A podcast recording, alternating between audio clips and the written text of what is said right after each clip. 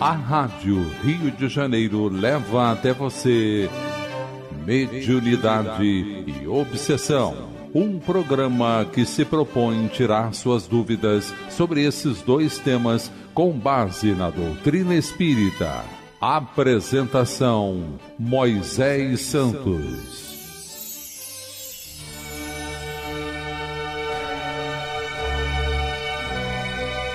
Caríssimos ouvintes da Rádio Rio de Janeiro, eu sou Moisés Santos e este é o programa Mediunidade e Obsessão. Estamos abordando a obra Diálogo com as Sombras, do autor Hermínio Corrêa de Miranda, da editora da Federação Espírita Brasileira.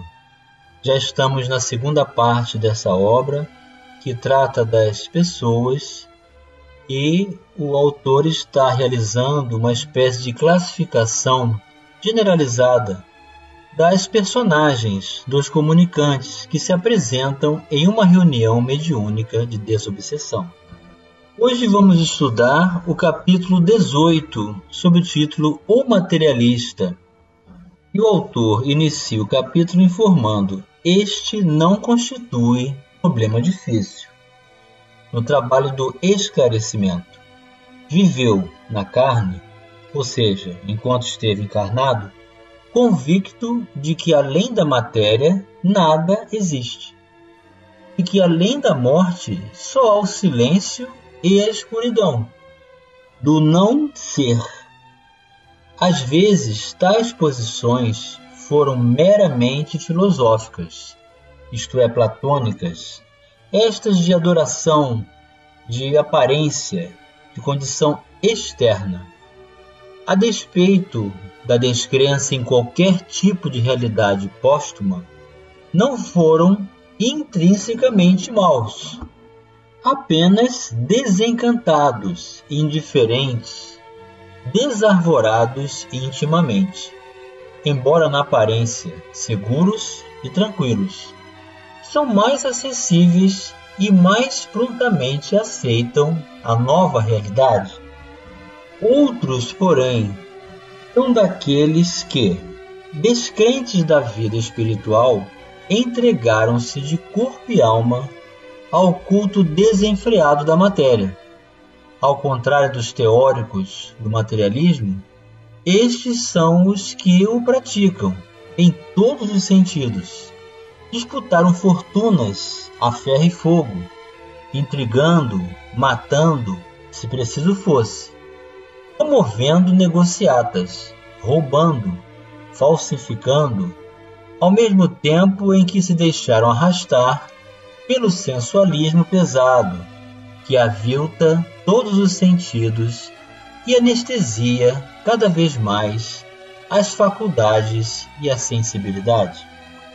Para estes, nada é sagrado, nada importa, senão a satisfação de suas ambições, de seus desejos, de suas vontades. Mas o que a obra kardeciana, meu caro ouvinte, tem a nos dizer sobre o materialismo?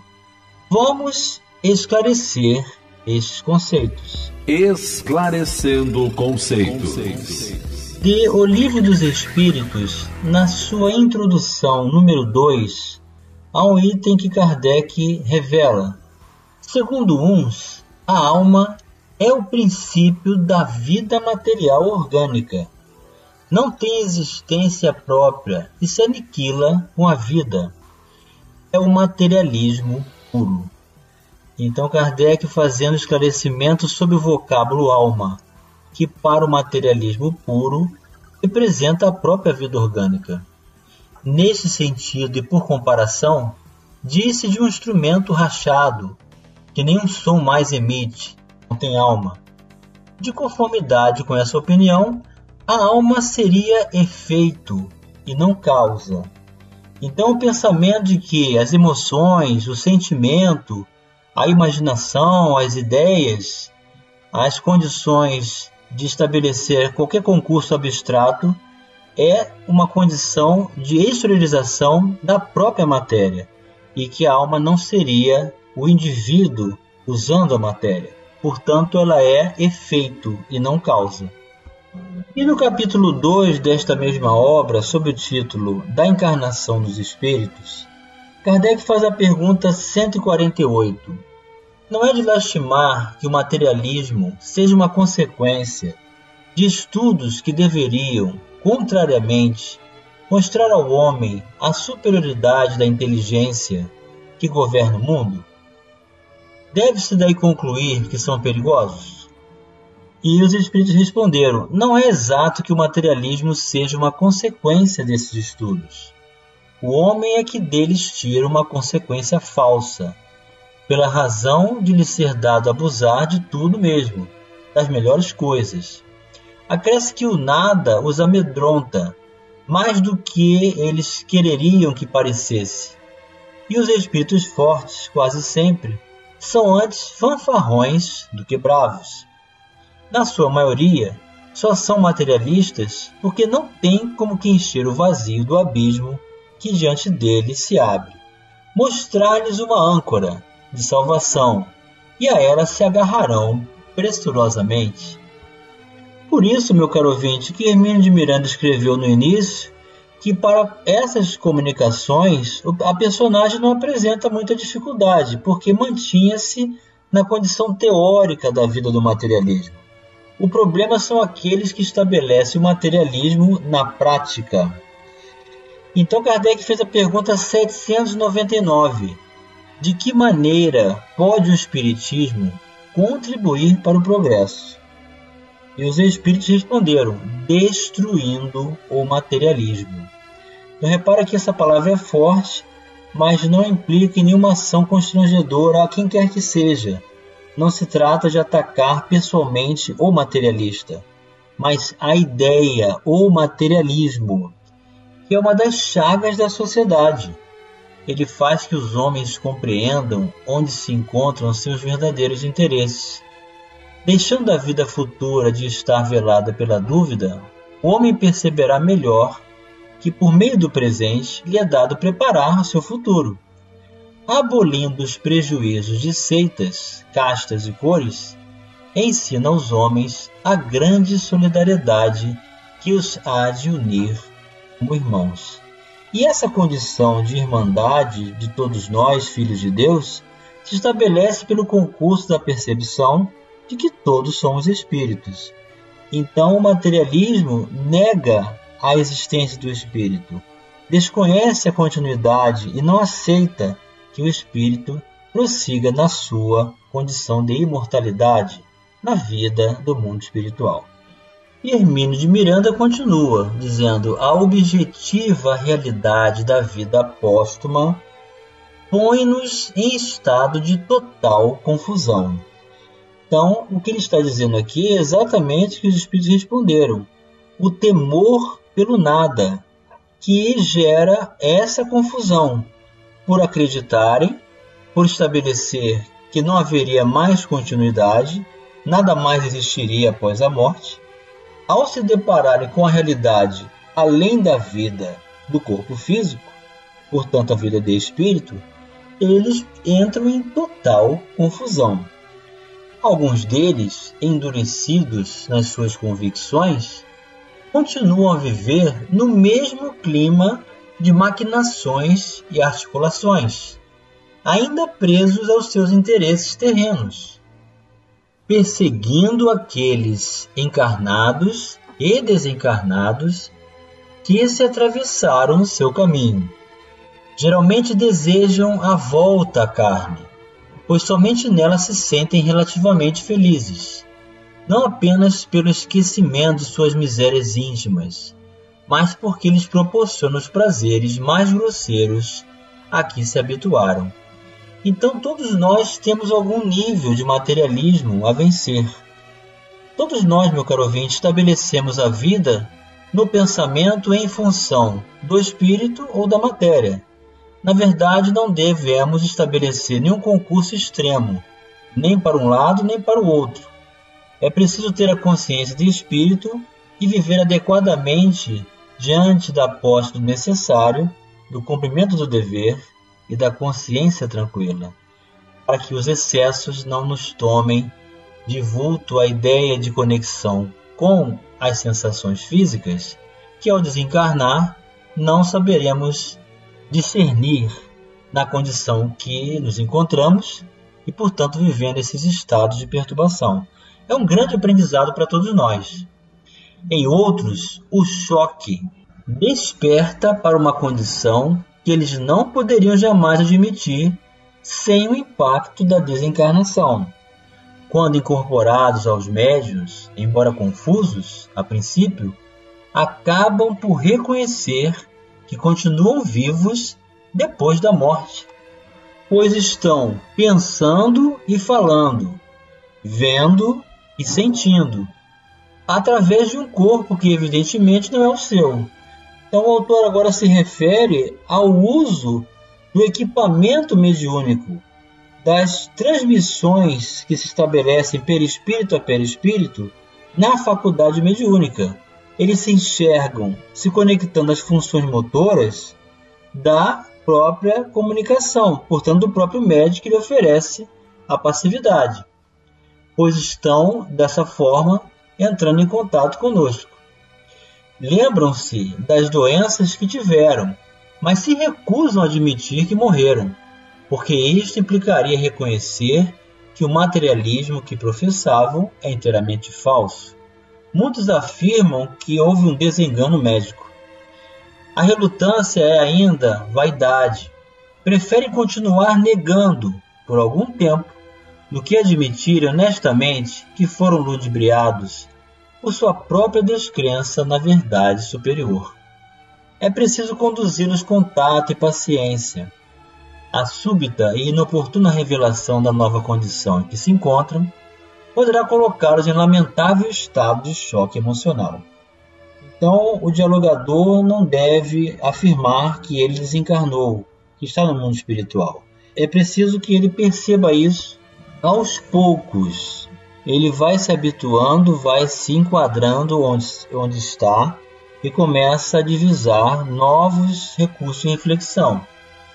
Temos que compreender que é difícil aquele que não acredita na sobrevivência admitir que, a despeito da descrença em si mesmo, ele sobreviveu. Então, realmente é muito tênue esse limite em que o comunicante deve ser informado à condição em que se encontra, porque tem essa noção daquele que vai ter um choque perante essa realidade. Vamos continuar conversando sobre o materialista já já no próximo bloco. A Rádio Rio de Janeiro está apresentando Mediunidade e Obsessão. Participe do programa Mediunidade e Obsessão enviando sua sugestão ou pergunta para o e-mail meo rádio rio de janeiro.am.br ou pelo WhatsApp 984867633 aos cuidados de Moisés Santos. A Rádio Rio de Janeiro está apresentando Mediunidade e Obsessão. Apresentação Moisés Santos. Caríssimos ouvintes da Rádio Rio de Janeiro, voltamos agora para o segundo bloco do nosso programa de hoje, em que continuamos a estudar a obra Diálogo com as Sombras, do autor que você já sabe, meu caro ouvinte, é o Hermínio Corrêa de Miranda, editora da Federação Espírita Brasileira.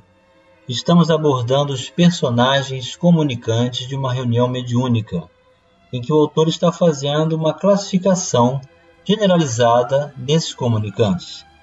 Nesse capítulo que iniciamos hoje, o materialista, o autor está apresentando as características do materialista teórico e do materialista prático.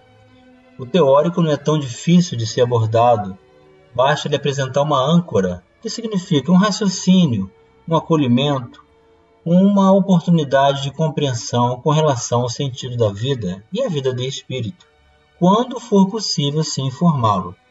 O problema são os materialistas na prática, que vivem em função exclusiva da matéria e podem se tornar espíritos que venham a estabelecer um concurso de comunhão, simbiose com as sensações, com os valores passageiros imediatistas, com as ilusões do mundo, que proporciona anestesia de consciência e nos retira o propósito da vida de espírito. E Hermínio de Miranda, no final do capítulo, convida-nos a buscar em O Reformador de setembro de 1975 o artigo Lendo e Comentando, está relatado um caso desses, tratado com extrema habilidade e carinho por uma excelente doutrinadora inglesa. Então veja que as reuniões mediúnicas acontecem no mundo inteiro. O espírito por nome Tom viver agarrado aos seus bens, e especialmente ao seu ouro, e na sua imaginação continuava a manipular as moedas no mundo espiritual, totalmente desligado da nova realidade que vivia. Aos poucos vai sendo conduzido a admiti-la. Na psicografia de Francisco Cândido Xavier, o espírito Irmão X, que assim assina para subtrair do seu nome que ele é o próprio Humberto de Campos e assim se apresenta para não sofrer problemas com a justiça, porque Chico Xavier doava todos os seus livros para direitos autorais e a família é, desejou que também fosse de alguma forma beneficiada. Então, para que Chico Xavier não tivesse problema, Humberto de Campos trocou o nome para Irmão X. Ele também conta um grande caso do encontro materialista com o doutor Adolfo Bezerra de Menezes, que orientava no Rio de Janeiro uma reunião de estudos espíritas, com a palavra livre para todos os circunstantes, quando, após comentários diversos, perguntou se mais alguém desejava expressar-se nos temas da noite. Foi então que renomado materialista, seu amigo pessoal, lhe dirigiu veemente provocação.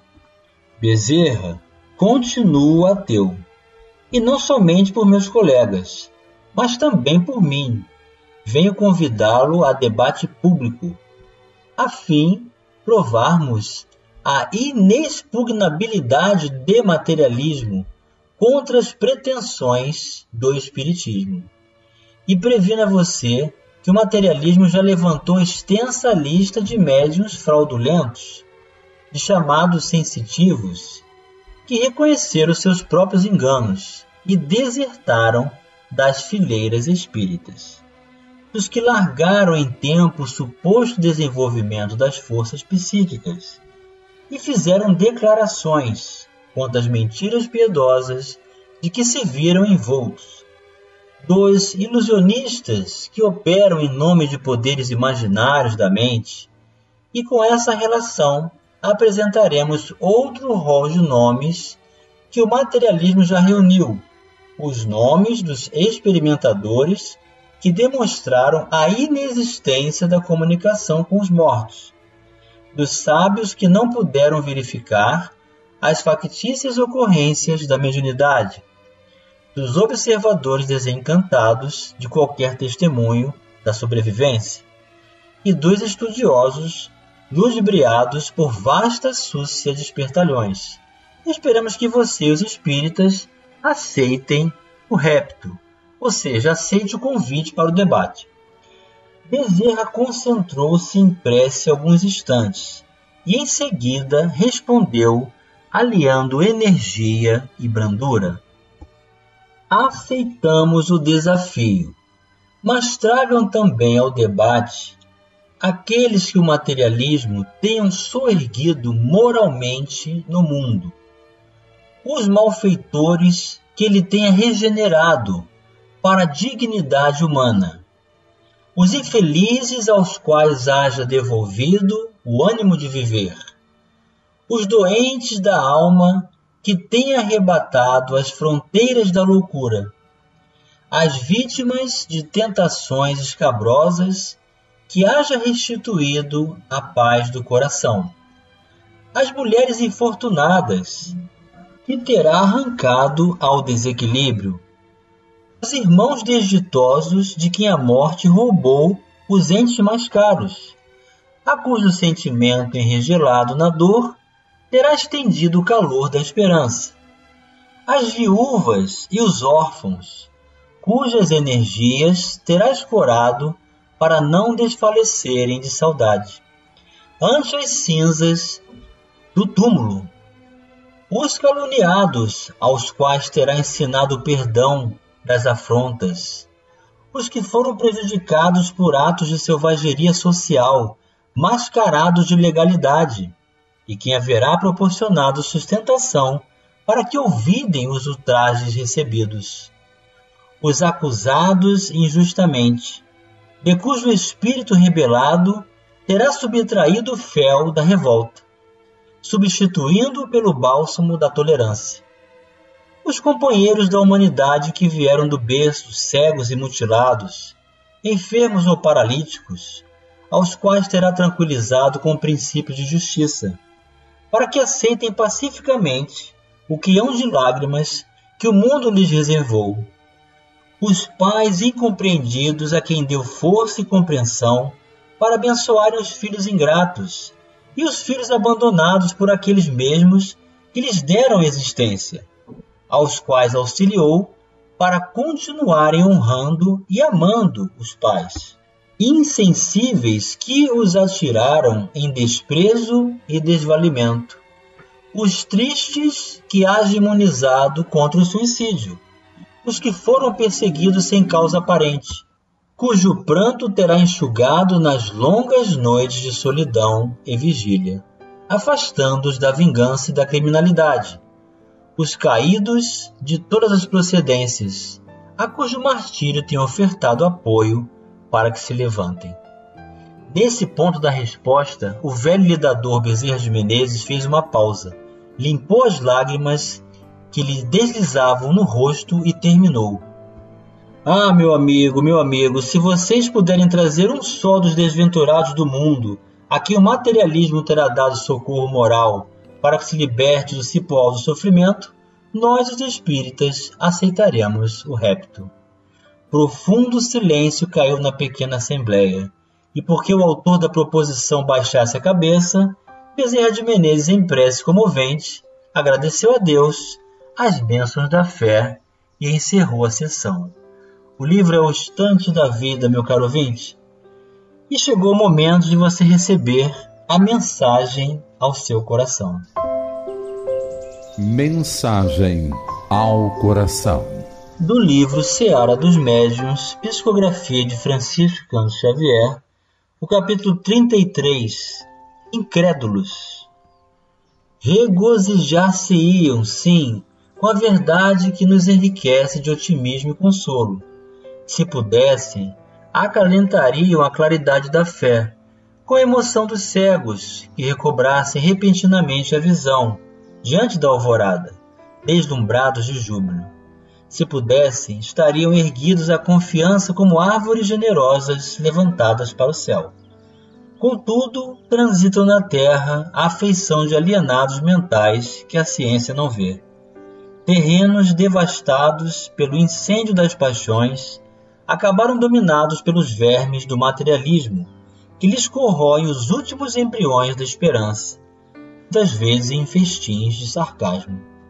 Quereriam vibrar ao calor da convicção na sobrevivência, mas trazem o coração enrigelado pela névoa da morte. São legisladores e não procuram as leis profundas que regem a vida. São professores e não conhecem a essência das lições que transmitem. São médicos e não auscultam os princípios sutis que organizam as formas. São juízes e não estudam as reações do destino nas vítimas do mal que lhes são dadas a exame. São advogados e não identificam a santidade do direito. São artistas e não buscam a glória oculta da arte. São operários e não percebem a substância divina do trabalho. São pais e mães e não pressentem a sabedoria com que se lhes estrutura o alicerce do lar. Incrédulos tateiam na sombra que lhes veste ao cérebro mergulhado na incompreensão não lhes agraves os padecimentos com palavras amargas, injuriando-lhes as opiniões, mas abriremos as feridas que lhes sangram no peito. O azedume estabelece para os espíritos viciados na irritação fez modalidades de tributos calamitosos, a perda do trabalho, a perda do auxílio, a perda do equilíbrio, a perda da afeição, a perda da oportunidade e a perda de tempo. Diante deles, nossos irmãos, que se tresmalharam na irresponsabilidade e no desespero, desdobremos a abnegação, a tolerância e a caridade, multiplicando as obras da educação e os valores espontâneos do bem, porque toda criatura que nega a paternidade de Deus e recusa admitir a existência da própria alma está carecendo de socorro no hospital, da oração e no abrigo do bom exemplo. Emmanuel para os nossos corações, meu caro ouvinte, vamos acolher aqueles que se tresmalham ainda na ignorância, no materialismo, na ilusão da vida como se ela se restringisse à carne. Um grande abraço e até o próximo programa. A Rádio Rio de Janeiro apresentou Mediunidade e Obsessão.